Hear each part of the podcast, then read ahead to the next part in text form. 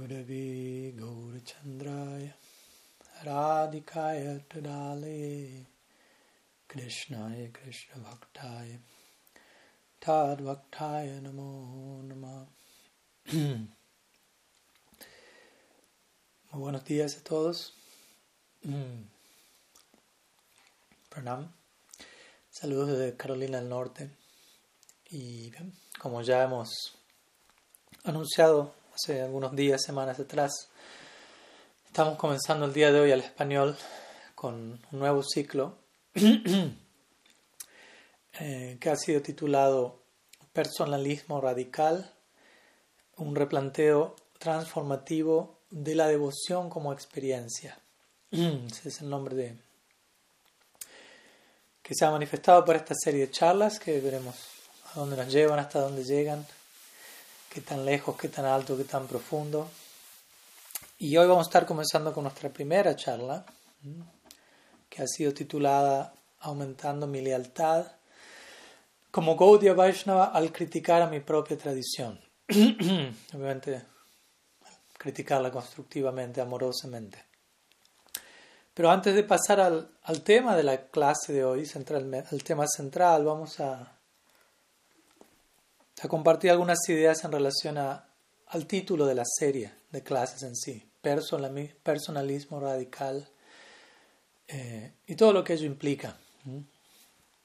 Obviamente, como ya hemos compartido con algunos devotos a lo largo de esta serie, la idea es no compartir de alguna manera, seguir extendiendo ideas que han estado presentes dentro de lo que es, yo personalmente he compartido en Harikata durante estos últimos años.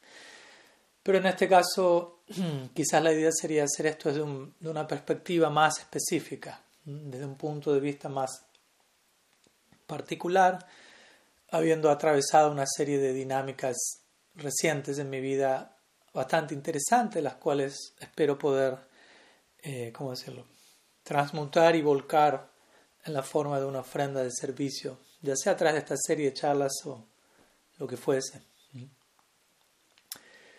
No hay un número fijo de clases, no vamos a tener un, un número fijo de clases para estas series, aunque se han anunciado alguna una cantidad de, de títulos, si se quiere. Pero para cada uno de estos títulos o tópicos que se anunciaron en el flyer unas semanas atrás, probablemente necesite más de una charla, de una clase. Eh, pero bueno, de alguna u otra manera, cada uno de los temas que toquemos van a estar girando alrededor de la noción de, personalismo radical, que es el concepto central de esta serie de charlas, pero desde diferentes ángulos y perspectivas. Entonces, como para dar una, noción más, concreta, vamos a, comenzar compartiendo algunas palabras sobre personalismo radical. ¿Qué, ¿Qué podemos entender por esto? Como quizás se imagina, la palabra radical proviene del latín radix, que significa conectado a la raíz se refiere a algo que está conectado a la raíz.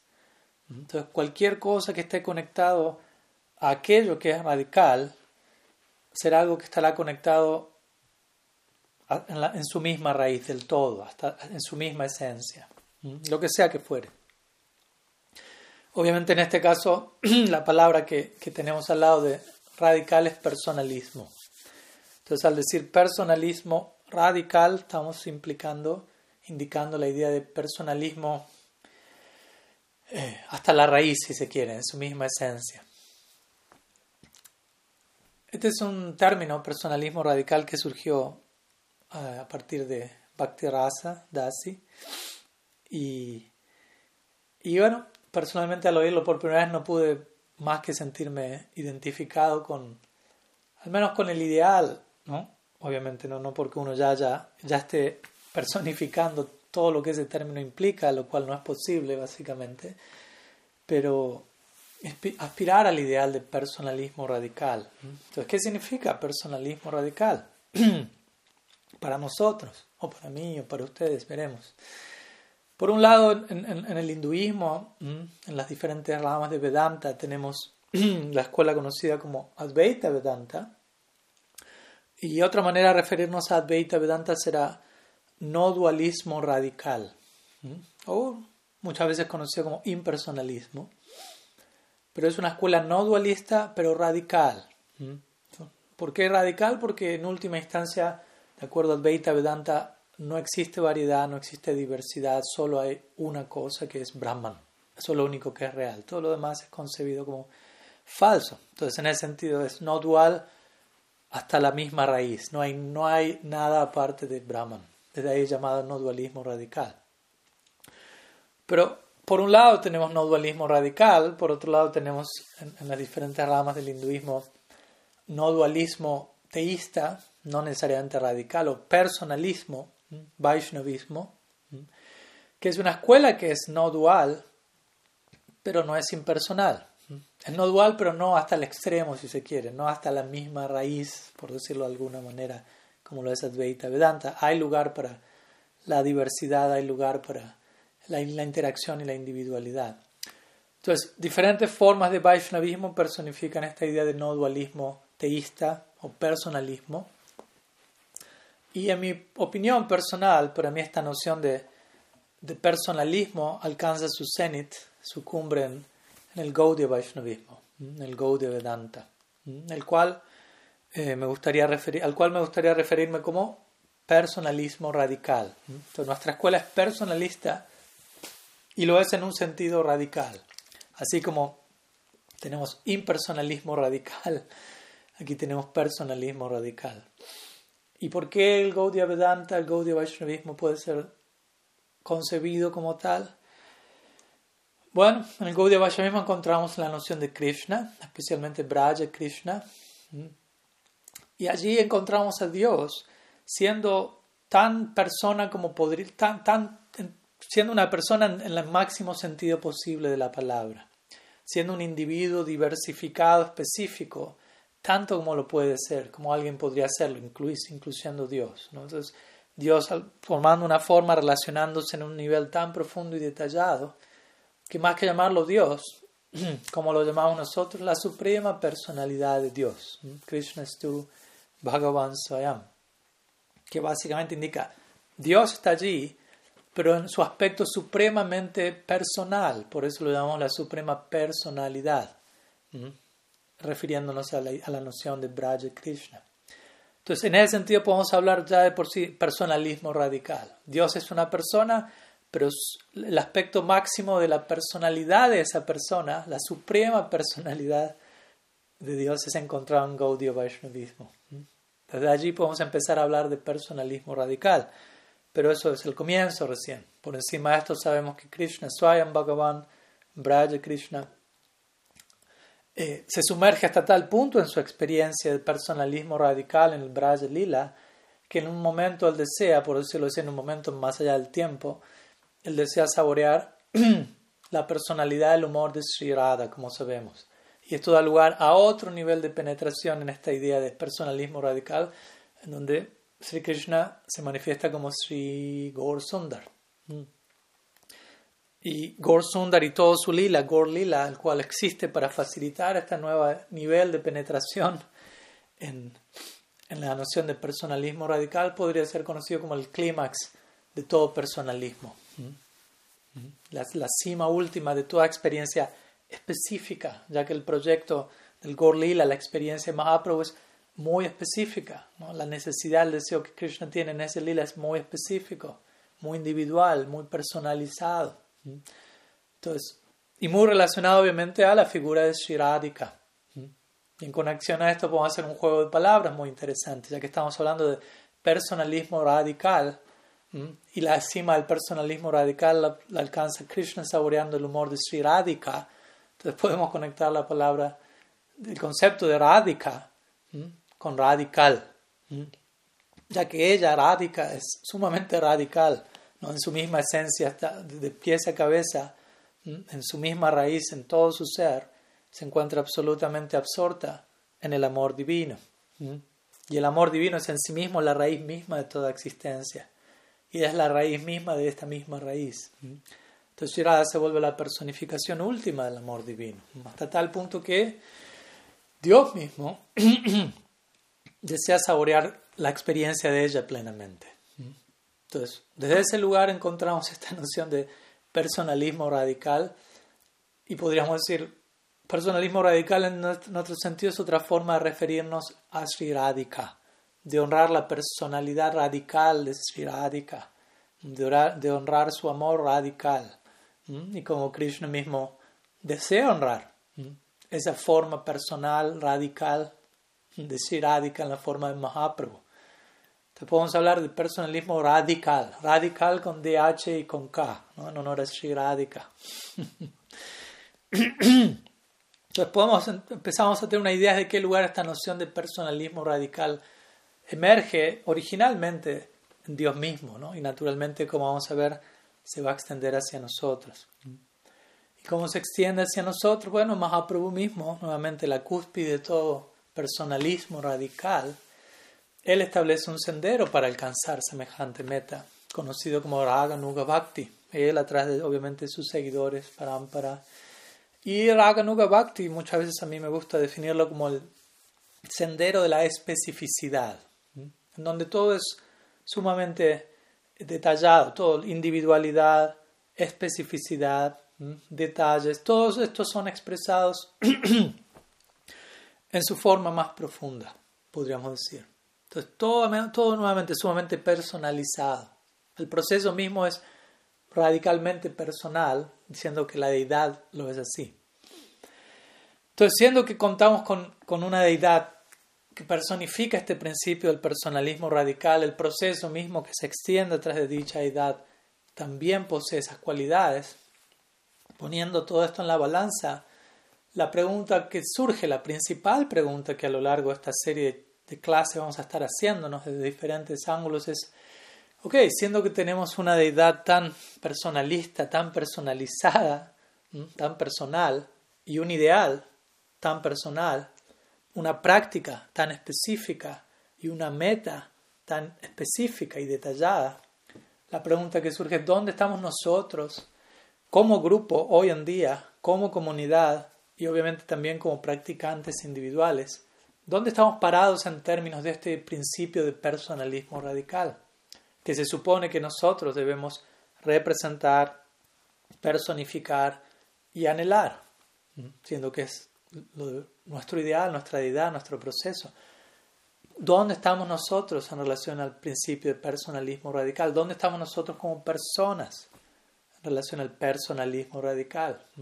Estamos trabajando en nuestras situaciones individuales, en nuestras situaciones colectivas, tanto, tan personalmente como podemos, por decirlo así, o quizás encontramos incluso ciertos vestigios de impersonalismo, o incluso a veces más que meros vestigios, en cómo nosotros nos conducimos en nuestra propia vida. Y muchas veces todo esto en el nombre del personalismo radical, ¿no? porque representamos oficialmente una escuela de personalismo radical, pero qué tanto en nuestra práctica, ejemplo, muchas veces podemos ser más impersonales que personales. Entonces son preguntas que nos vamos a estar haciendo a lo largo de esta, serie. Más bien es una invitación al diálogo y a la reflexión, a todos nosotros como miembros de esta hermosa escuela de personalismo radical, Gaudiya Vaishnavismo.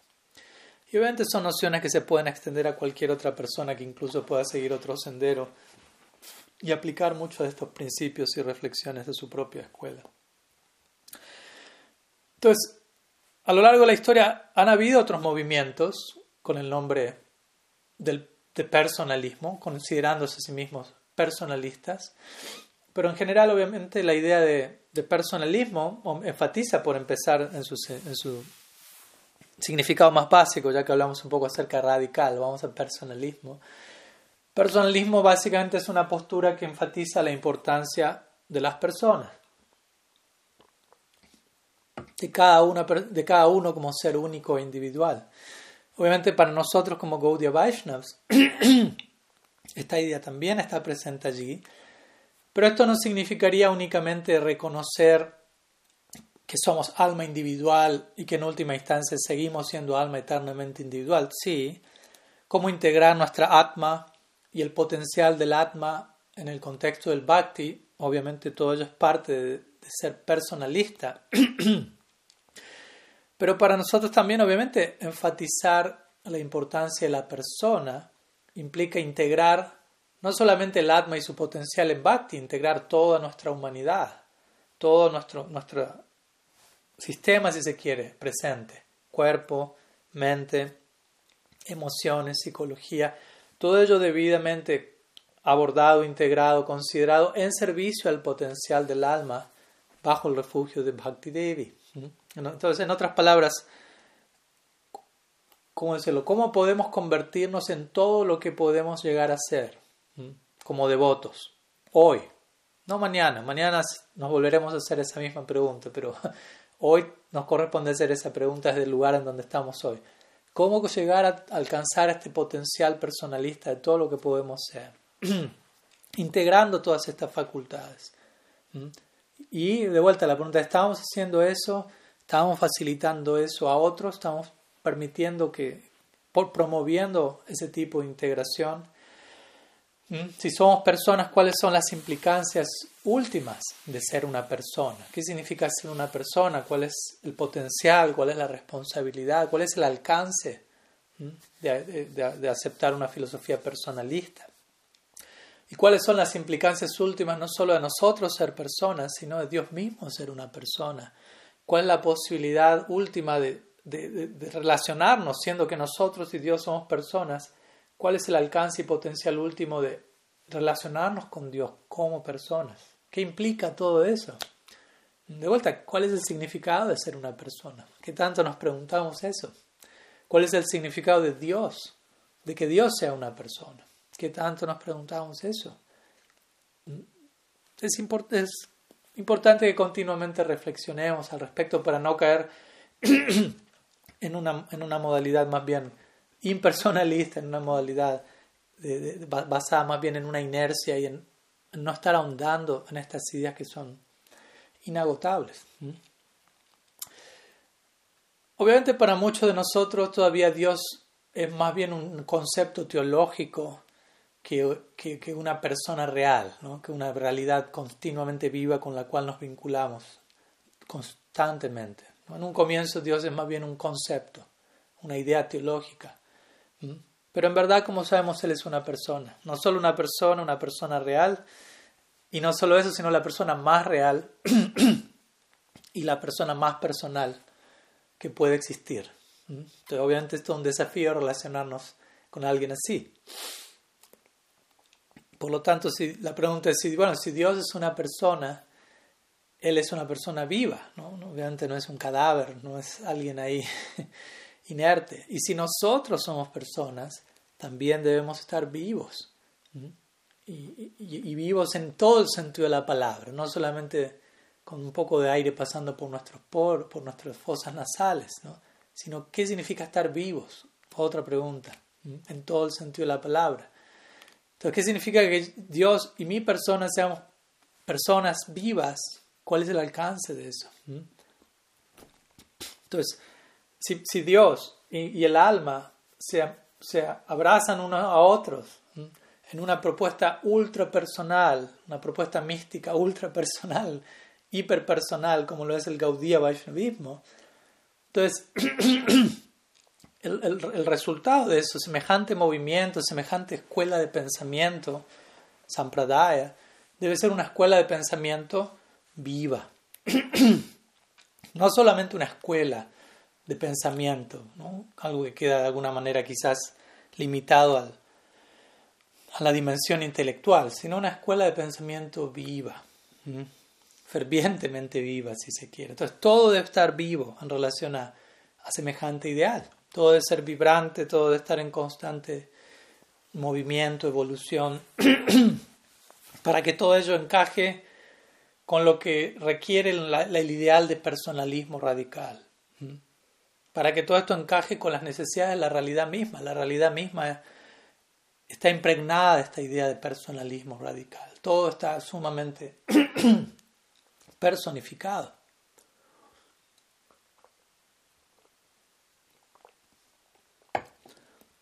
Entonces, esta es la naturaleza de la realidad, básicamente. no es una idea sectaria, es la noción más universal posible.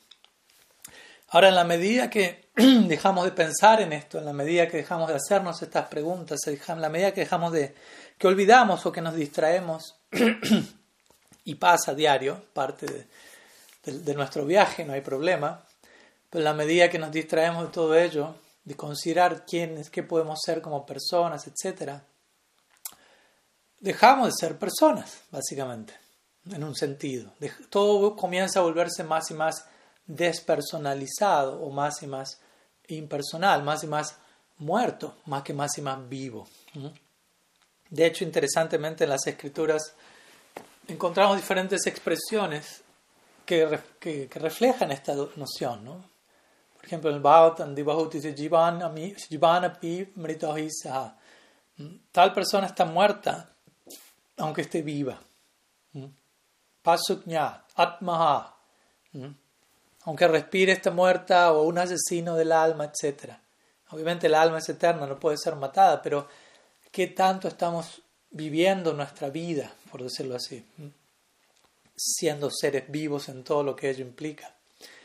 Entonces, y cuando estas secciones de las escrituras se refieren a alguien estando muerto, aunque respire, etc., no debemos pensar, ah, eso se refiere a un no devoto, a alguien que no cree en Dios, a alguien que no está consciente de su alma espiritual, lo que fuere.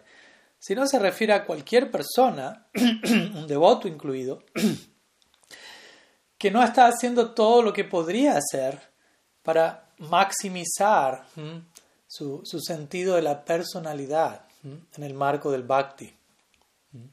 Pero es algo bien importante a considerar. ¿no? Esta sección en las escrituras no es que simplemente se aplican al no devoto, sino a cualquiera que no está haciendo todo lo que podría hacer para hacer todo lo que podría hacer como persona. Todo lo que nosotros podríamos, eh, ¿cómo decirlo? Todo lo que nosotros podríamos ser bajo el refugio del bhakti. Estas citas se aplican en relación a eso también. Eh, y de vuelta, este criterio puede aplicarse no solo de manera individual, sino a nivel colectivo, a nivel grupal. Entonces vamos a tratar de abordar a lo largo de esta serie diferentes situaciones desde la perspectiva del individuo, pero también desde la perspectiva de nosotros como grupo, como familia, como comunidad, Gaudiya Sampradaya. Todo ese lado, ¿no? desde la perspectiva de personalismo radical, para concluir con esta primera sección de la charla, en esta serie de clases vamos a estar explorando algunos de los de los replanteos, por decirlo así, que, que, puedan ser necesarios, que necesiten acontecer para que el bhakti, para que la devoción permanezca siendo algo relevante, algo con lo que nos sintamos relacionados, que podemos relacionarnos, algo eh, que, sea, que siga siendo una experiencia viva. Y vamos a hacer todo esto al analizar el vínculo recíproco que hay entre las diferentes ideas de la Gaudiya Sampradaya, cómo las entendemos, ¿no? nosotros como practicantes sinceros aspirando a la sinceridad en la práctica, cómo nosotros y cómo las ideas del Gaudiya Vaishnavismo se nutren unas a otras, para continuar creciendo en una experiencia transformativa que nos transfigure, que nos transmute más y más. Y de ese lugar tratar de, de mantener a nuestra escuela actualizada y maximizada como lo que es, como decimos, es una escuela viva, no muerta, de amor divino, que es lo más vivo que puede haber.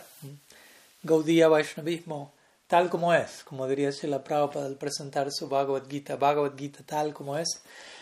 Aquí podemos hablar Gaudiya Vaishnavismo tal como es, o Gaudiya Vaishnavismo tal como debería ser, o Gaudiya Vaishnavismo en, en, en todo lo que podría llegar a ser. Estamos interesados en esta noción de, de que lo que algo es es todo lo que podría llegar a ser. No podemos describir algo sin tener en cuenta su potencial. Una pequeña introducción fue esta dentro de esta primera clase que es de por sí eh, una introducción al resto de la serie, queriendo compartir algunas ideas sobre la noción de personalismo radical, ya que nos vamos a estar refiriendo a este concepto repetidamente, así que espero que lo tengan presente, incorporado dentro de lo posible. vamos a pasar a otra sección en donde voy a continuar con una especie de prefacio a lo que, a lo que vamos a estar viendo, desde dónde vamos a estar viendo lo que vamos a estar viendo. Y es compartir unas breves palabras en relación a mi, mi situación personal presente eh, y, y, qué tan delicada es esa situación, pero al mismo tiempo cuáles son las ventajas que la situación en la que, la que me encuentro me ofrece. Como se dice, hay un dicho que menciona, Dios llega a la vida de uno disfrazado como, Dios llega a uno disfrazado como la vida de uno. como las situaciones que llegan a la vida de uno. A veces uno dice, ¿dónde está Dios? ¿Dónde está Dios? Uno puede decir, Él llega hacia uno, lo abraza a uno, en la forma de diferentes dinámicas de vida. Entonces, personalmente, como se imaginarán, les confirmo que sí. ¿no? Estos últimos meses en particular, Krishna llegó a mi vida disfrazado en la forma de las diferentes circunstancias, que básicamente pusieron muchas cosas patas para arriba, como quien diría, invitándome a, a repensar, a recalcular, por decirlo así, a recalibrar eh, básicamente toda mi vida, de pies a cabeza. y obviamente no, no, es mi plan ni mi intención aquí aburrirlos con, con todos los detalles de, lo que ocurrió a lo largo de estos meses. Muchos de ustedes ya están al tanto, así que probablemente ya los aburrí lo suficiente. Entonces simplemente estoy mencionando en general la situación, ya que todo lo que ha ocurrido me ha puesto en una situación no solo particular y delicada, sino también me ha regalado un punto de vista, una perspectiva muy única, muy interesante, en donde fui invitado a contemplar toda mi vida desde una nueva luz, por decirlo así. Y no solo mi propia vida, no solamente reflexionar acerca de la, de la condición de mi vida, dónde estoy, dónde quiero estar, cómo proceder, sino también de la situación en relación a otras personas, en relación a a nuestra Gaudiya Sampradaya como comunidad en general, e incluso más allá de ello. Entonces, ha sido un, espacio muy interesante de, de, reflexión y de nuevas perspectivas. Y en ese sentido, esta serie de charlas va a ser un intento por, por compartir algunas de las realizaciones o regalos que esta situación presente me, me ha entregado. ¿no? Y ojalá poder convertir eso en, en algún tipo de ofrenda para en servicio a cada uno de ustedes, en servicio a la Gaudiya Sampradaya. Entonces, como dice el dicho, ¿no? las cosas no nos ocurren a nosotros, sino que ocurren para nosotros. Entonces, es importante que lo que sea que ocurre, siempre lo veamos no como algo que alguien me está haciendo a mí, posicionándome como víctima, sino simplemente esto tiene un propósito en mi vida y viene como regalo. Aunque el envoltorio del regalo puede ser un tanto desconcertante. Entonces, en relación a, lo desafiante de, mi situación presente, eh, podríamos decir que, en un sentido la situación es bastante desafiante, eh, o es tan desafiante que incluso el es desafiante no solamente para mí personalmente, ni para aquellos implicados eh, en la cercanía inmediata, sino para cualquier persona que de alguna manera ha estado siendo testigo de la situación incluso a una distancia. ¿no? Y, por desafío, eh, no me refiero aquí a cómo las cosas se, han desarrollado estos últimos meses y todos los detalles de todo ello, sino especialmente a, la situación en la que me encuentro es, tal liminal, hemos hablado de ese concepto hace un tiempo, liminal, espacio liminal, que es como un lugar como un umbral, ¿no? Entre una situación y otra, en un lugar donde uno está transicionando, pero todavía no está ni aquí ni está allá, por decirlo así. Tatashta, si se quiere. Entonces, me encuentro en una situación tal de ese tipo que para muchas personas, muchas personas prácticamente no pueden terminar de, de, de entender quién soy, por decirlo así, o dónde estoy. y eso genera cierto desafío, cierta complejidad. Eh, porque básicamente nadie, ninguna persona puede en, la situación en la que me encuentro, ¿no? No, puedo, no puedo encajar con ninguna de las típicas categorías, por decirlo así, en donde la mayoría de los Gaudiya Vaishnavas eh, encajan, por decirlo así, ¿no? ¿no? con Gaudiya Mat, esta misión, esta otra misión, Red Big Babaji, y no, lamentablemente no. no encajo, no pertenezco a ninguna de ellas. No, no, no por referirme a ninguna de estas denominaciones como cajas, ¿no? en forma crítica, pero como muchas veces intentamos catalogar, ¿no? Y de hecho cierta ansiedad surge muchas veces en, las personas, más allá de esta situación, más allá de nuestra comunidad, cuando a uno no lo pueden catalogar rápido y ponerlo a uno en cierta categoría, muchas veces la ansiedad surge. Y a veces me han preguntado varias veces. ¿A, a, dónde pertenezco ahora? ¿En qué caja estoy, por decirlo así? ¿En qué categoría encajo? y quizás uno responde, ¿hay, hay necesidad? Uno podría incluso preguntar, ¿qué ¿tenemos realmente necesidad de pertenecer a una caja? Obviamente con esto no estoy diciendo uno no tener guru, uno no pertenecer a una escuela, algo, ¿no? ¿no? No estoy diciendo eso, pero a la necesidad que uno tiene a veces de que todo esté en una caja, por decirlo así, ordenadito. Muchas veces no sabemos, por momentos en ciertas etapas de nuestra vida no logramos del todo identificarnos con una categoría u otra. Uno puede decir, bueno, estoy colectando materiales para armar alguna nueva caja en la cual encajar, pero probablemente cuando la nueva caja está lista, ya es hora de cambiar a una nueva caja, una nueva etapa, una nueva estructura, una nueva forma de ver las cosas.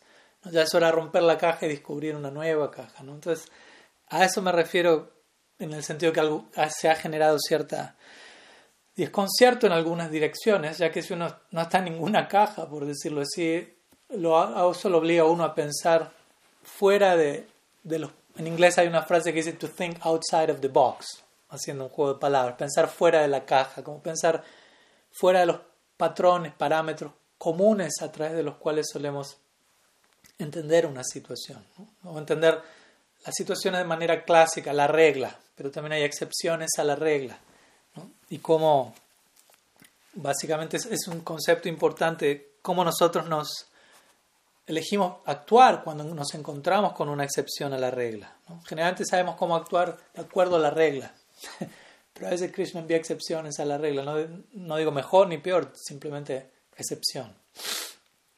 Y es interesante ver dónde nos encontramos en esos momentos.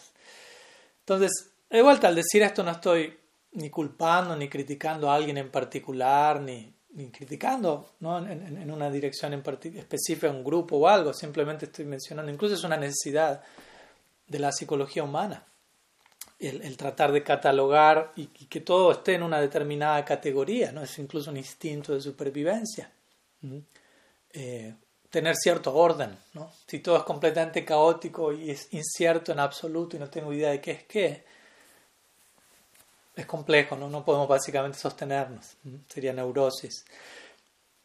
Ahora el punto es, cuando algo de ese orden se ve afectado, muchas veces genera ansiedad en nosotros. Y si rápidamente no logramos traer ese orden de regreso, y hay ciertas personas que quizás no encajan con las categorías clásicas, estándar, a veces nos podemos poner un poco nerviosos. Como lo percibí recientemente en mi caso, de vuelta como una experiencia simplemente, ¿no? Si pertenece al, a la categoría Babaji, no, a la categoría Gaudiya no, a la categoría ISKCON, no, a la categoría Sahaja, no. Y quizá la persona dice, pero no tengo una quinta caja, no, no encaja en ninguna de las cuatro primeras. y muchas veces uno termina, lo terminan poniendo en otra caja o, más bien un tacho de basura, apuradi o desviado o glupeado, como dirían, dependiendo del caso, porque no sabemos qué hacer con ese, esa excepción a la regla. ¿no? Pero obviamente la pregunta importante hacernos es por qué estamos eh, refiriéndonos a ese mecanismo en particular. ¿no? ¿Por qué nos referimos a eso? Porque muchas veces no logramos acomodar a ciertas personas de una manera eh, nueva. ¿no? Y eso más bien es nuestro problema, por decirlo de alguna manera, no por criticar a nadie, simplemente porque a mí también mismo me ha tocado estar de ambos lados de la situación.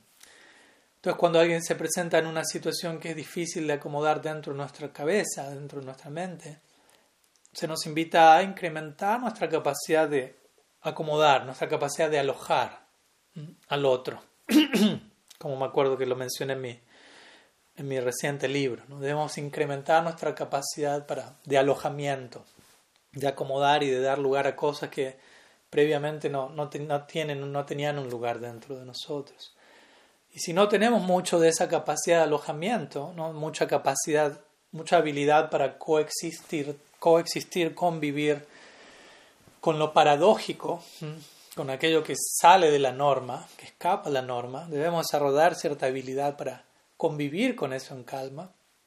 Si no tenemos esa capacidad, si no elegimos desarrollarla, corremos el riesgo de volvernos eh, un poco, un poco bastantes tribales, por decirlo así, ¿no? Pensar en términos de tribu, mi grupo, only solo mi grupo y de, de descartar muchas veces, de dejar fuera a otras personas o ciertas ideas, ciertas situaciones, ciertas posibilidades. Y personalmente considero que como comunidad, Gaudiya Vaishnavas, y, obviamente por empezar como individuos dentro de esa comunidad, eh, necesitamos trabajar mucho eh, sobre este principio, de desarrollar capacidad de alojamiento, habilidad para convivir con, con excepciones a la regla, con paradojas, etc. Y vamos a tratar de desarrollar estas ideas en, nuestras series. Eh, interesantemente, nuestra tradición, Gaudiya Vaishnavismo, es una tradición que se especializa en el éxtasis, podríamos decir, en el elemento éxtasis, donde hay una descripción tan desarrollada de todas las variantes y las posibilidades extáticas en los más elevados niveles de trascendencia. Pero el punto es que si queremos llegar allí, si queremos habitar esa tierra, primero tenemos que entender cuál es el significado mismo de la palabra éxtasis, cuál es la etimología raíz de la palabra éxtasis. Significa, éxtasis significa partiendo de la norma, algo que parte de la norma, que no sigue la norma. En otras palabras, que es una excepción a la regla, algo que no es normal. Desde ese lado de parte de la Entonces, si no logramos convivir con eso por empezar, que, es la definición ABC de éxtasis, que decir de entrar en las cumbres más profundas del mundo del éxtasis. Entonces, vamos a estar hablando de esto también. Entonces, desde ese lugar, como les venía diciendo, hay algunas, algunas personas eh, muy queridas para mí, con esto de vuelta no estoy criticando a nadie, personas incluso cercanas que, que de alguna manera han pensado, bueno, ya voy a unirme a este grupo, a este Babaji, a este Goswami, a esta misión, incluso, o, quizás piensan voy a empezar mi misión y me voy a hacer guru o algo por el estilo, pero no, por el, el momento no estoy pensando nada de eso, eh, más bien estoy atravesando lo que hay que atravesar, atento a lo que tiene que venir y abierto a lo que sea necesario en este momento como individuo para mí, para hacer y, y qué es necesario para, por extensión para nosotros como comunidad. Sigo siendo que sigo, sigo siendo parte de la comunidad Gaudia. Entonces, pero de vuelta, por momentos existe esa necesidad ¿no? de, que uno encaje rápidamente en cierta eh, categoría, como digo, y si no, las personas no saben qué hacer con uno, ¿no? y se genera, es inquietante en cierta medida. Y poniéndolo a uno en cierta categoría es una manera de sentir, estoy en control. Ya él pertenece allí, ella está allí, todo está en orden, pero es una manera de controlar al otro en un sentido o en otro. Porque de alguna manera si, no puede, si, si yo puedo entenderlo al otro por completo, si puedo decir por completamente, él es esto, él es aquello, está allí, está allá, eh, al establecer pertenece a esta categoría, muchas veces al poner a uno en cierta categoría, luego de esto viene toda una serie de, como digo, de, de descripciones, de preconceptos, de prejuicios, de juicios que siguen a la idea de, ok, si pertenece a tal categoría, por ende, todo lo demás sigue por añadidura. ¿Y por qué digo esto? Porque muchas veces, esa es la forma en la que muchas veces nos relacionamos unos a otros, en una base diaria. Yo tampoco que estoy clamando que estoy más allá de todo esto, más bien es una manera de compartir con ustedes todo aquello sobre lo que uno mismo está trabajando. Pero muchas veces nos relacionamos unos a otros de ese lugar, ¿no? en base a categorización, juicio, prejuicio, y, rápidamente poniendo a alguien en una categoría ya. Seguimos, es una forma de seguir en control. Y todo eso a veces da en el nombre de sadhusanga, pero eso es más bien un tipo de relación ah, despersonalizada. Es una forma de impersonalismo. ¿Qué decir personalismo radical? No, en absoluto que no. ¿Por qué? Porque no le estamos permitiendo al otro ser lo que es o ser todo lo que podría ser. Y más bien sentimos un apuro de categorizarlo todo lo más pronto posible. Y muchas veces, únicamente cuando atravesamos ese proceso de que todo está en su debida categoría, sentimos paz y alivio, porque sentimos todo está bajo, bajo control. Cuando en verdad la verdadera paz y alivio tiene que surgir aceptando que todo está fuera de mi control, pero que está bajo otro control, no bajo el mío. Entonces, la, la falsa paz que viene cuando yo creo que estoy en control es un falso sentido del alivio, una noción aparente en donde yo pienso, ah, todavía estoy en control. Entonces siento que todo esto es un poco el Zeitgeist, no sé si conoce esta palabra que se refiere al, al clima del, del, momento, a los tiempos que estamos viviendo. Considero que, que esto es un síntoma de ello a nivel comunal, obviamente a nivel mundial, pero también esto afectando a nuestra comunidad Gaudia. Entonces estoy también interesado en, en abordar esto en nuestra serie de clases, eh, ¿no? tomarnos el tiempo, en otras palabras, y la energía que toma conocer a una que, que necesitamos para conocer a una persona. Si queremos ser personalistas, tenemos que entender que relacionarnos con alguien y conocer a alguien es algo que toma tiempo y energía, no algo que va a acontecer por tenerlo de amigo en Facebook o, catalogarlo cuanto antes posible. Entonces, vamos a estar hablando de todo esto y aclaro una y otra vez, cuando digo todo esto no estoy diciendo que absolutamente todo el mundo en la Gaudiya Sampradaya cae en, esto, en esta situación. Y si alguien cae soy yo por empezar, en una medida o en otra, y, ojalá poder trabajar sobre ello, pero si alguien más eh, se siente identificado con ello para trabajar al respecto, no para condenar a nadie, no para señalar a nadie, eh, bienvenido sea. Entonces, como decía, no, no solamente es una situación delicada en la que yo estoy, también genera eh, una situación todavía más extraña para otras personas, como digo, que se pueden sentir un tanto incómodas o sin saber qué hacer. Entonces, mi propia situación ya es extraña, se genera algo más extraño en otros y uno lidia con eso, no, no por criticar, no por victimizarme ni siquiera, sino en la situación en la que uno está, es lo que es. Y, igual ciertas personas obviamente están inspiradas en cómo uno está intentando navegar este capítulo presente, otras personas quizás me sienten una amenaza por el solo hecho de no encajar en ninguna de las categorías usuales y muchas otras variedades de por medio. Y, y entiendo que de vuelta todos necesitamos estructuras en un nivel o en otro. Personalmente he sido puesto en una categoría muy interesante estos últimos tiempos, no lo puedo negar, tengo que hacer algo con eso, tengo que abordarlo, es lo que es, sin jugar la sin hacerme la víctima, sin tampoco querer hacerme el héroe ni el mártir, ni tampoco sin señalar a, algunos así llamados enemigos ni nada, no, no, nada de eso, simplemente es lo que es para uno y es lo que es para todos nosotros. Entonces, en ese lugar mi situación particular también va más allá de mí mismo y es una situación que apunta, como dije, a, al clima de los tiempos en, nuestra comunidad en general, a un patrón de colectivo, si se quiere, donde la comunidad Gaudia también se encuentra a sí misma con ciertas necesidades de crecer, de madurar, de aprender a, escuchar, a cambiar, a relacionarse. Y, es importante que nos detengamos a, a dialogar al respecto para también, eh, ¿cómo decirlo?, asegurarnos un futuro brillante y sustentable para nosotros y para la comunidad en sí misma. En el presente debemos actuar de tal manera que el futuro sea sustentable. Y, de vuelta, eso requiere cambios, lo, que en cierto momento en el pasado sumó, quizás en el momento presente requiere un ajuste, lo que muchas veces decimos y como suele ocurrir en la vida, aquello que nos inspiró en un momento, en otro momento de nuestro viaje nos sofoca, ya no nos inspira. No porque haya sido malo, sino porque cumplió su propósito. aquello que inspiró mi fe en el día 1, quizás va a asfixiar esa misma fe en el día 2 o en el día 108, lo que fuese. Pero de vuelta no significa que, que la inspiración del día 1 no fue genuina, lo fue. Simplemente necesita ser actualizada, maximizada. ¿Se entiende la idea? Entonces, con esto no estoy diciendo de vuelta, si algo me está sofocando hoy, siempre me sofocó. No, en un comienzo quizás me nutrió. Ah, bueno, pero si me nutrió al comienzo, me debería nutrir ahora. No necesariamente de esa misma manera. ¿Mm? Entonces todo se encuentra en, movimiento, en evolución, incluidas nosotros.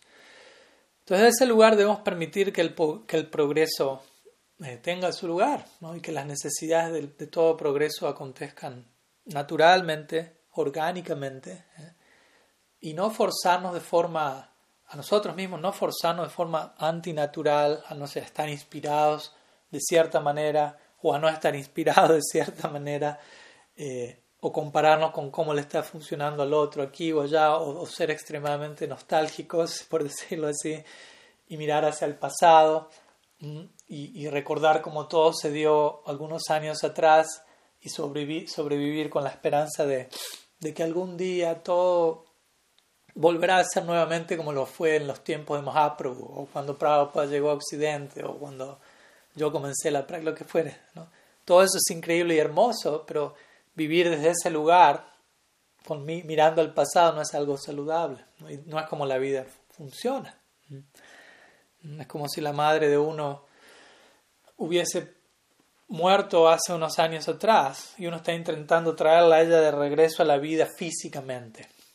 Y, ella no, está viva en ese sentido, aunque ella en otro sentido sigue viva, pero no en la forma nostálgica en la que yo estoy tratando de resucitarla de la misma manera, similarmente, todo está presente, todo está vivo, pero probablemente en una nueva forma, ¿no? Y tengamos cuidado no tratar de, vivir a punta de, de resucitar cosas que, no pueden resucitar, pero que están presentes en otra forma. Entonces, de ese lado, mi situación presente es, es individual, pero al mismo tiempo no deja de ser, de constituir una muestra algo que apunta de manera más amplia a una situación macrocósmica. Desde mi caso microcósmico, no deja de ser un reflejo de un paradigma macrocósmico, que, que aunque en mi caso está aconteciendo algo a un nivel local, de vuelta, no deja de estar hablando de algo que puede estar pasando más allá de mi caso personal, de manera más general.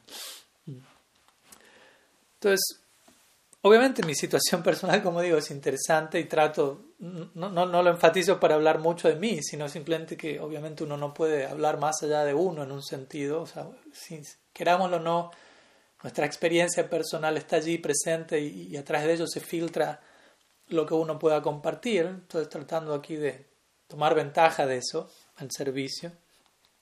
Entonces mi situación personal no deja de ser bastante interesante como digo, entre otras cosas, y eso se ve reflejado en cómo diferentes personas han, estado reaccionando, como digo, algunos en ansiedad, porque uno no encaja en alguna de estas categorías clásicas, o incluso algunos promocionando sus propias líneas y tradiciones para que yo me una y obtenga los, los diferentes beneficios de unirme allí, o algunos condenándome sin quizás haber hablado ni siquiera conmigo o sin conocer mis opiniones o visiones o sentimientos o precipitándose a concluir eh, sobre ciertas cosas sin tomarse el tiempo necesario para conocer los detalles de la situación o, u otros eligiendo permanecer en una postura neutral, aunque estén siendo testigos de cosas que quizás no están con las que no están de acuerdo, pero de alguna manera permaneciendo en silencio sin estar sin querer arriesgar algunas situaciones presentes que tienen u otras personas eh, glorificándome rápidamente, precipitadamente, por las razones equivocadas también. ¿no? Entonces, con todo esto no estoy criticando ni condenando a nadie, simplemente estoy compartiendo las diferentes tipos de, dinámicas que se han dado en la situación en la que estoy y, y obviamente cada cual está en su proceso y con las mejores intenciones confío en que cada cual está intentando eh, seguir adelante. Pero de vuelta, desde mi perspectiva personal no deja de ser algo interesante, de lo, a partir de lo cual ojalá poder extraer algo y, plasmarlo en, esta serie de clases. Entonces, desde ahí, aunque estoy en una situación bastante única, de vuelta, no mejor, no peor, lo que es, eh, ojalá poder compartir alguna perspectiva de valor. Eh, por el mero hecho de, tratar de permanecer en el espacio liminal, como dije, en el que me encuentro, ¿no? en esta transición hacia lo que tenga que ser. y, espero que, todo esto sea, se justifique, todo lo delicado de la situación, todo lo complejo pueda justificarse al, yo actuar debidamente, al poder extraer algo para el beneficio, para la inspiración de todos. Y, en parte, algo interesante esta situación para ya concluir con esta parte de la clase y ya entrar en la recta final. Eh, de alguna manera la situación es muy interesante porque me pone en un, en un lugar donde no tengo nada que perder, por decirlo de alguna manera. Entonces, por deducción lógica, si uno no tiene nada que perder, por decirlo así, obviamente siempre uno puede perder algo más, pero en términos generales, si uno no tiene nada que perder, uno tiene todo por ganar, interesantemente. Entonces, el uno estar en una situación de, de ser un nada, por decirlo así, estar en la nada, también es algo glorioso a, su, a su, manera, ¿no? De hecho, en diferentes tradiciones se glorifica esta nada, ¿no? Cuando nosotros somos nada, estamos en una posición muy especial para recibirlo todo, de arriba. Por ejemplo, los, los seguidores de San Francisco de Asís utilizan la palabra pobreza para referirse a esta nada, vaciar el espíritu, o, las monjas carmelitas usan la palabra nada, literalmente, ¿no? Los budistas hablan de vacío, ¿no? En el cristianismo, Jesucristo preferiría utilizar, hablar en términos de, del desierto. Ir al desierto, en un lugar en donde uno está, eh, donde no está estimulado por ningún entorno, ¿no? Es otra manera de decir nada, donde no hay nada. Nosotros, Gaudias, podemos utilizar otros términos. Un término podría ser akinchana, Akinchana significa aquellos que no poseen nada. Pero también interesante a Kinchana. A, la A significa, se refiere a Krishna. Krishna el Gita menciona de todas las letras del abecedario soy la A. Entonces, a Kinchana, interesantemente, significa aquellos que no poseen nada o aquellos que poseen que solo poseen a Krishna. Krishna te quita todo para darse por completo a ti mismo. O Kripana, y Kripa. Es una relación muy interesante también. Kripana significa básicamente miserable, pero por miserable, porque uno en español puede entender esta palabra de manera negativa, nos referimos a alguien que, que atraviesa ciertas miserias, ciertos sufrimientos, ciertas dificultades, y es puesto en una situación de desamparo. Aunque hay amparo, aunque hay refugio, pero, como decimos, desprovisto de ciertas situaciones. Y cuando uno está en esa situación de kripana, kripa, va a llegar. Kripa significa misericordia, gracia divina. Entonces, nosotros desde ese lugar vamos a referirnos a esta noción de, de nada, de quedarnos sin nada para recibirlo todo.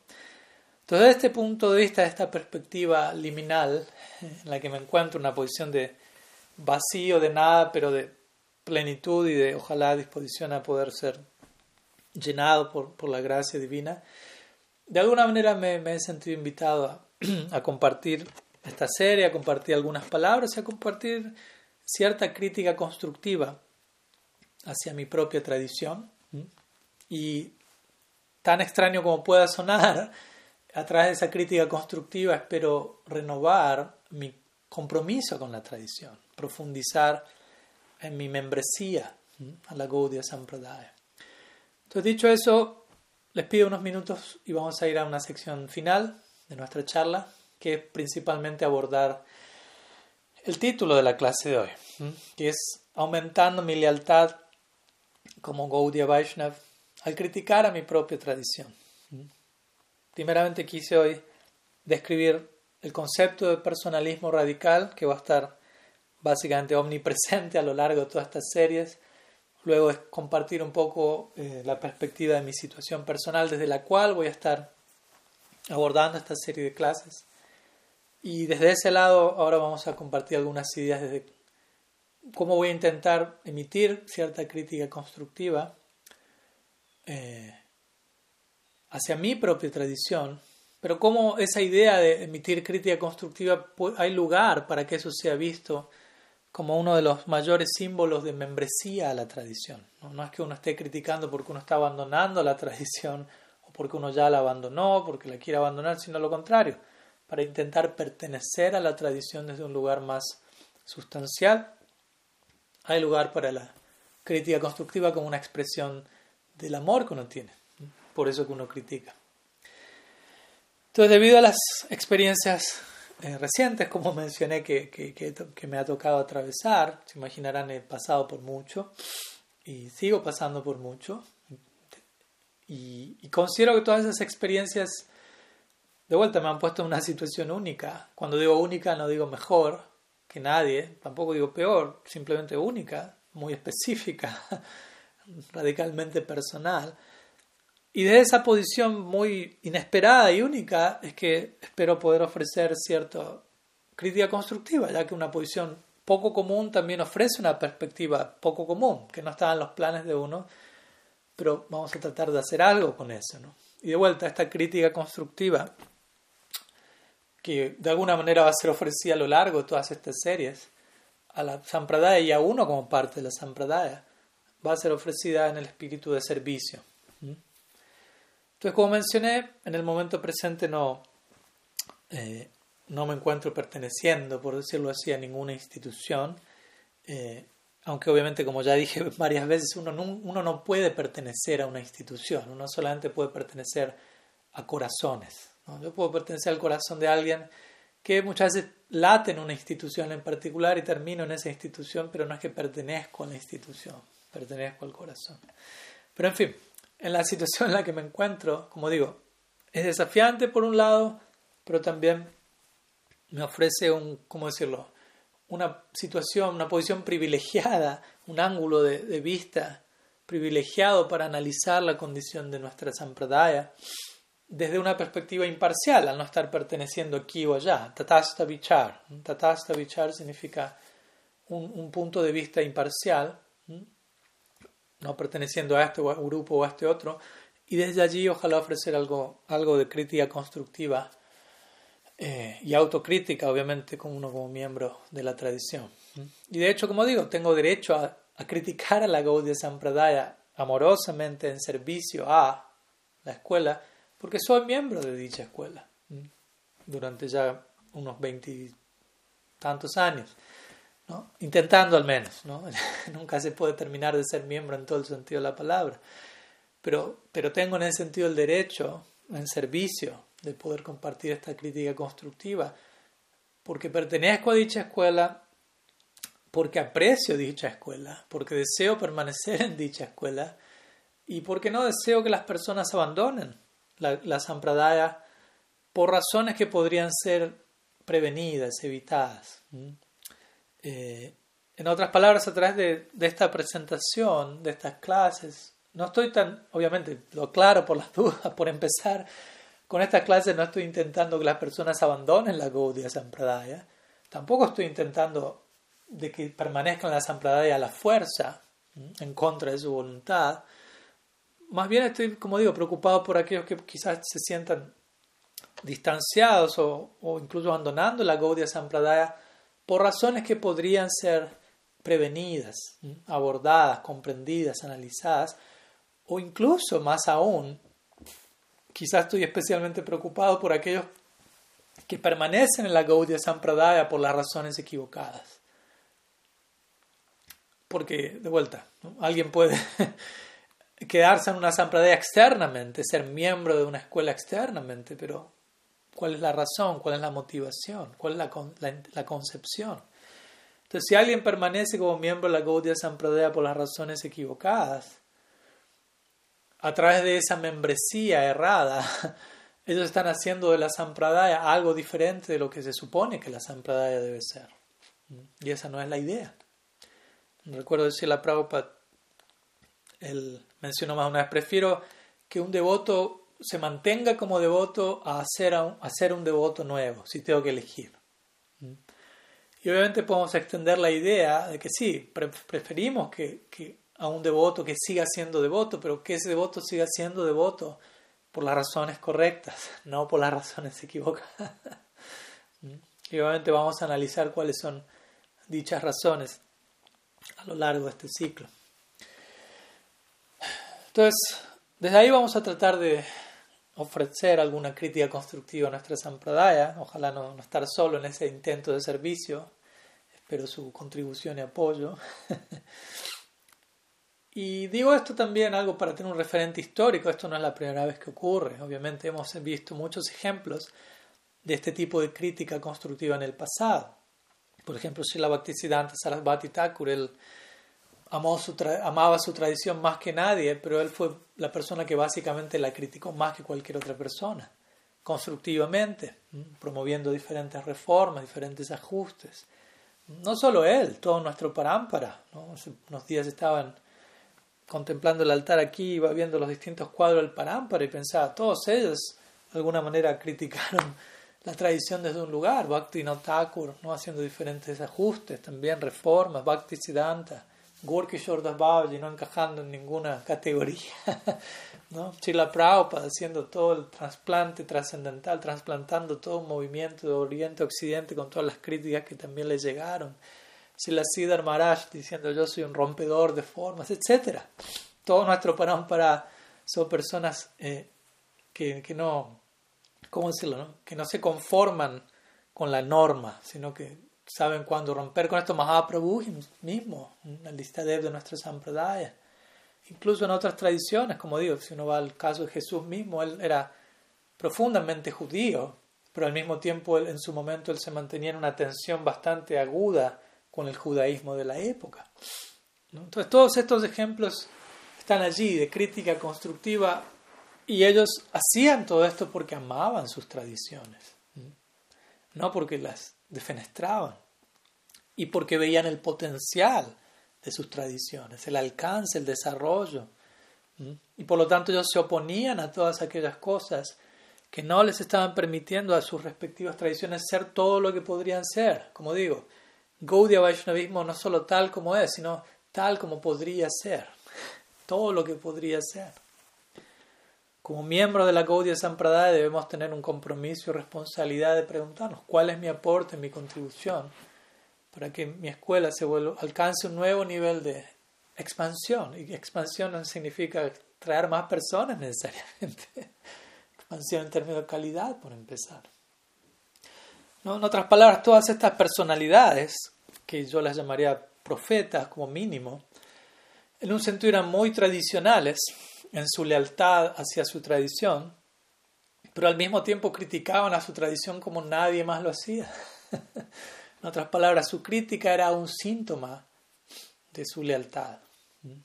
Para, de vuelta, replantearnos y entender, hay muchas formas en las que podemos mostrar lealtad, membresía, participación, que, que pertenecemos a una escuela. Todo puede tomar diferentes formas. De hecho, es algo muy poco común tener la habilidad y la disposición de criticar la, propia tradición de uno, el propio sistema de uno, constructivamente. Es un, regalo bastante poco común. No estoy clamando aquí que yo posea ese regalo, estoy clamando que es un regalo. Y un regalo significa algo que llega desde arriba incluso sin merecerlo. Entonces, desde ese lugar uno también ora para recibir ese regalo, al menos en cierta medida. No hay límite para ese regalo y poder expresar es, el fruto de eso, ojalá en esta serie de charlas, en el espíritu nuevamente de servicio, siendo que veo la necesidad de que ese regalo sea expresado en nuestros tiempos actuales, de que una crítica constructiva, amorosa sea presentada. No solamente de vuelta, no solamente deberíamos mostrar nuestro amor a nuestra tradición diciendo tantos es como podríamos, lo más fuerte posible, también, pero especialmente siendo que si apreciamos las contribuciones de nuestros acharyas previos, deberíamos expresar nuestra, nuestro amor por nuestra tradición también en la forma de preguntarnos cómo podemos mantener su legado vivo y dinámico en el momento actual y en el futuro. Por ejemplo, dentro de unos meses se va a estar celebrando la, aparición de Srila Bhaktisiddhanta Saraswati Thakur y el aniversario número 150 de su aparición. Y se está organizando una celebración a nivel mundial muy grande, muy bonita y obviamente desde ya en lo personal considero que siempre es hermoso, siempre es necesario em, recordarnos unos a otros acerca de la contribución ilimitada y maravillosa que alguien como Prabhupada Bhaktisiddhanta y tantas otras personalidades han realizado.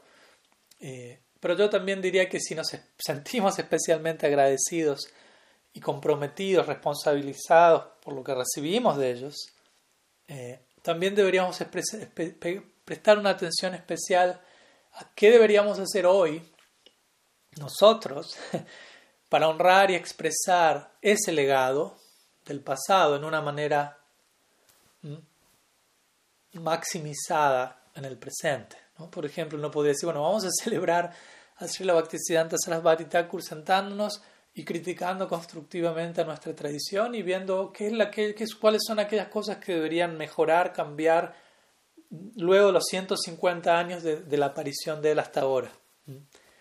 Porque si no, también está el peligro de glorificar eh, a alguien corriendo el riesgo de caer en la nostalgia, como dijimos, simplemente decir que ya haya todo lo que la persona hizo en el pasado, pero sin expresar una crítica dinámica, constructiva, valiente en el presente, para garantizar la permanencia de esa escuela, de esa personalidad y sus ideales y su contribución en un futuro que, como decimos, tiene que ser brillante y sostenible. Entonces la idea no es solamente glorificar a Prabhupada Bhaktisiddhanta o a quien sea, de vuelta va más allá de, este caso en particular, sino también preguntarnos qué diría él hoy, no solo qué dijo él 150 años atrás, qué hizo él, también, también, pero qué diría él hoy especialmente, en qué diría él hoy en relación a lo que él dijo en el pasado. Muchas veces se dice, si la Prabhupada dijo, ok, ¿y qué diría si la Prabhupada?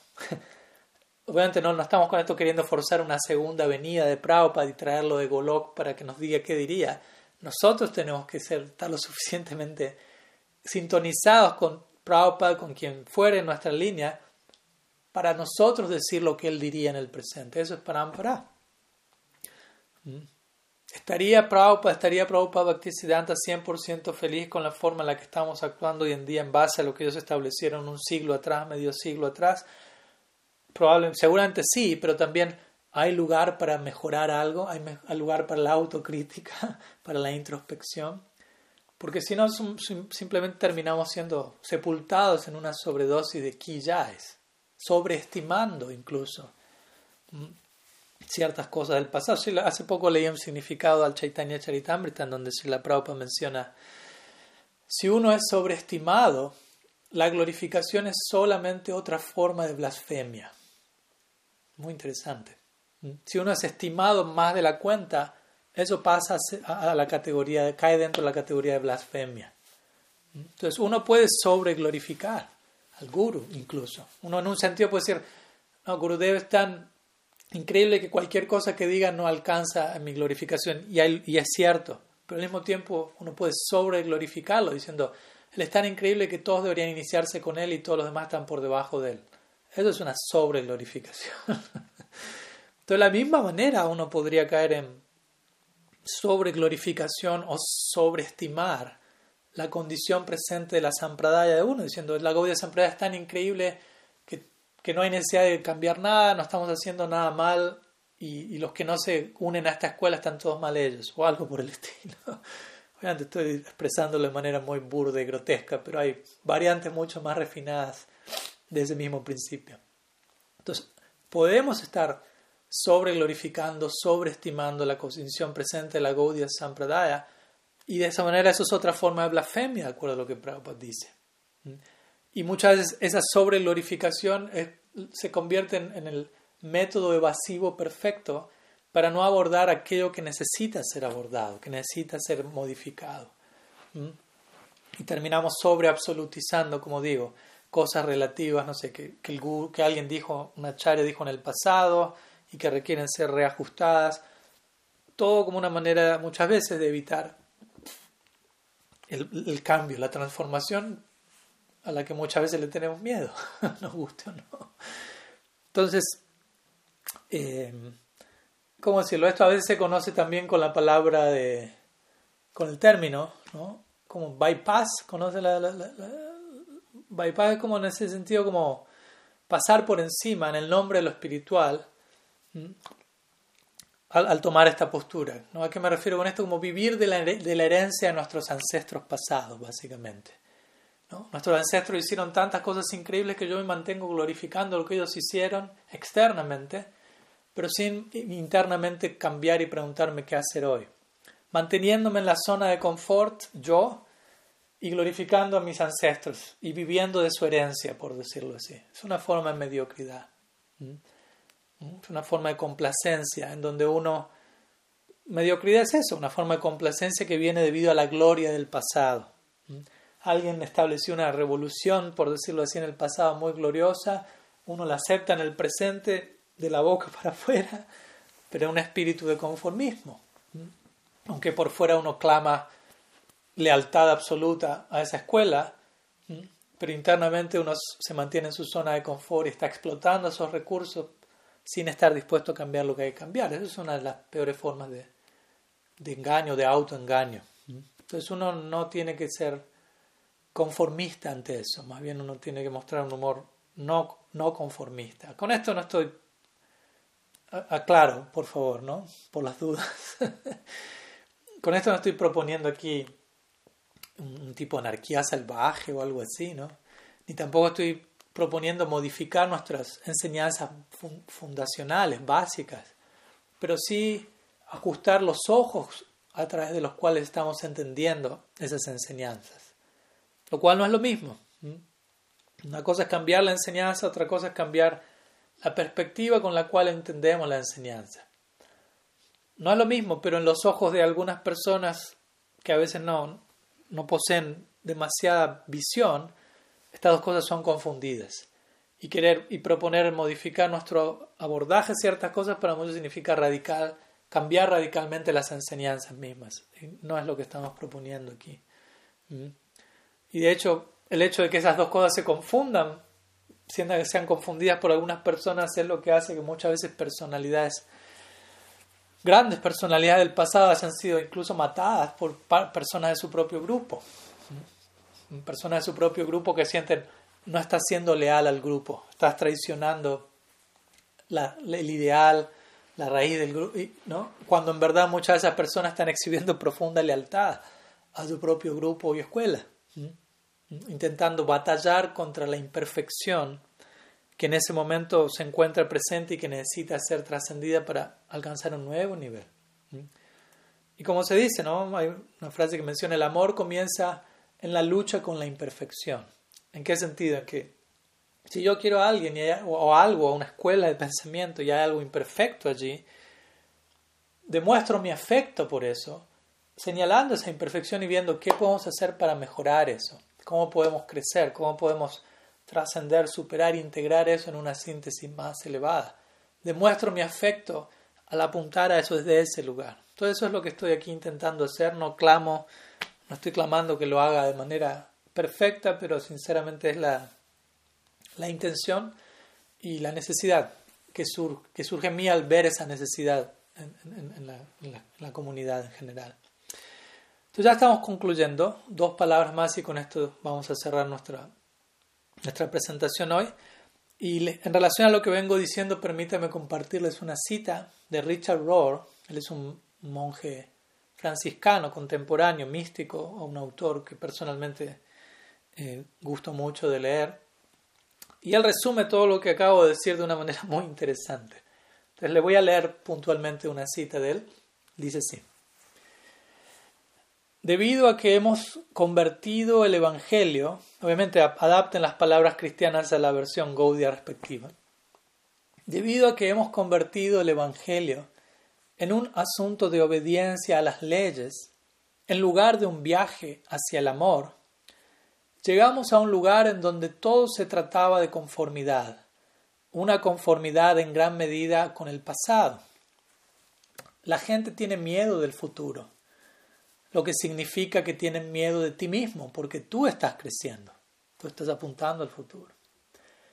Hemos llegado a entender que la posición de libertad que todos tenemos que buscar, incluso institucionalmente, es lo que yo llamo el borde del interior.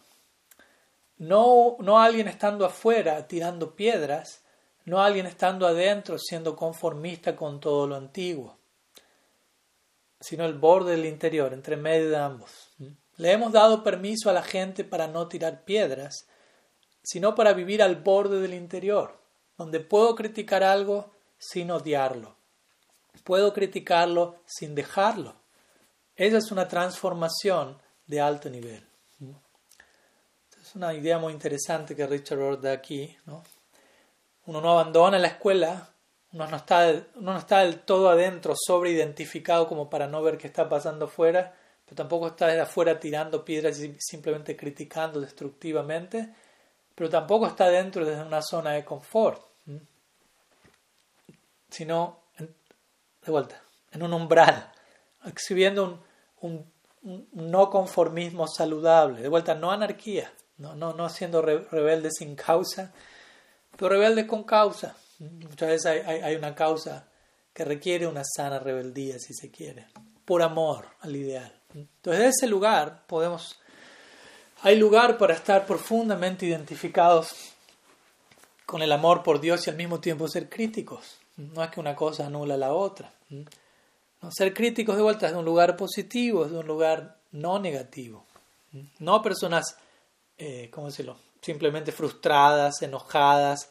No ser personas que simplemente quieren tener la razón y desde ahí emiten su crítica, clamando que otros son inferiores, inmorales o que están equivocados o lo que fuera. No, no es de ese lado, no, no es la idea aquí, sino más bien tratando de volvernos personas que desde un lugar ¿cómo decirlo?, amoroso, considerado, podemos llegar a decir desde ese lugar, no creo que eso esté bien, no creo que eso esté actualizado, no creo que eso sea, lo suficientemente profundo, pero desde un lugar amoroso, ¿no?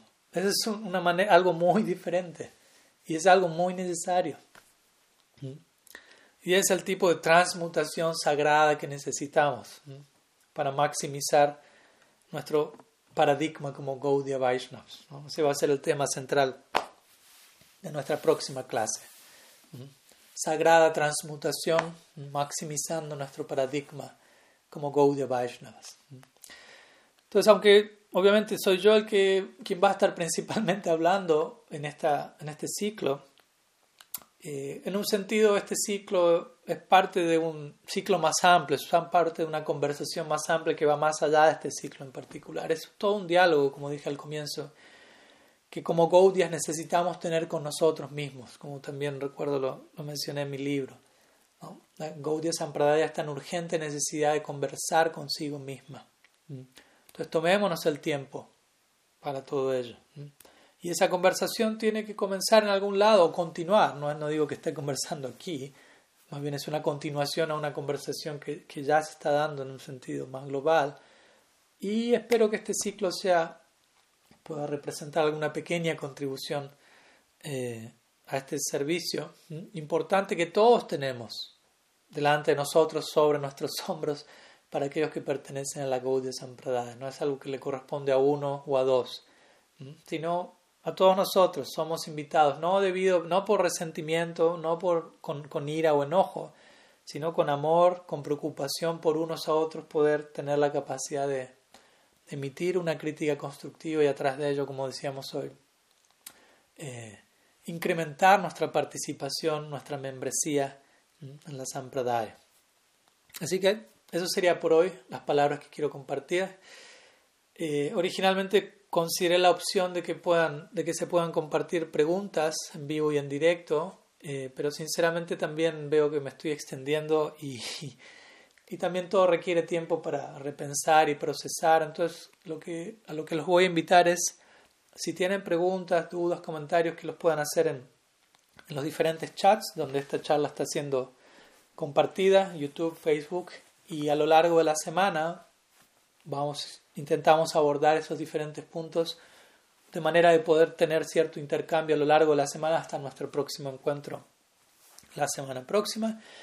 Y por otro lado, también, para terminar, la idea es tener algo de tarea para el hogar, todas las clases o algunas de ellas veremos cómo va fluyendo todo, pero tarea para el hogar no necesariamente en la forma de, que tengan que escribir algo y enviármelo o algo por el estilo, sino en algunos casos reflexionar, en algunos casos aportar de un lugar o en otro. En el caso de hoy, lo que me viene a la mente sería básicamente tratar de pensar, de reflexionar sobre lo que hoy hablamos, sobre lo, específico que hoy se compartió, y que cada uno de ustedes se pregunte, bueno, ¿cuál de todos estos puntos resuena conmigo, ¿no? en particular? ¿De qué manera yo siento que puedo identificarme con alguna de estas necesidades y luego obviamente lo que sigue es qué puedo hacer yo, o sea, cada uno de nosotros, al respecto? ¿Cuál puede ser mi contribución y que sea algo que puedo comenzar a dar, a contribuir hoy? De manera sostenible, de vuelta, no convertirlo en una meta a largo plazo demasiado idealizada que se vuelve inalcanzable, sino qué puedo hacer hoy para comenzar de alguna manera a contribuir a aquello que resuena conmigo en relación a lo que hoy compartimos. Así que esa sería, para aquellos que gustan, una pequeña tarea para el hogar, que de vuelta es un compromiso para con nosotros mismos, la tarea en relación a, la escuela a la que pertenecemos. Así que muchas gracias a todos ustedes por, por su tiempo, por su participación, por su presencia, lo cual es algo muy, muy valioso que contribuye completamente al resultado que pueda surgir de todo esto y espero poder eh, verlos la semana próxima, mismo horario, continuando con el siguiente tema. Gauriya Sampradaya ki jai, Sriman Mahaprabhu ki jai, Sri Harinam Sankirtan ki jai, Gaur Bhakta Vrinda ki jai, Gaur Pramanand हरि बोल। वंशाकल्पतरुभ्यश्च कृपा सिन्धुभ्यैव च पतितानं पवानेभ्यो वैष्णवेभ्यो नमो नमः। अनंत कोटि वैष्णव वृंद की जय। गौर हरि बोल।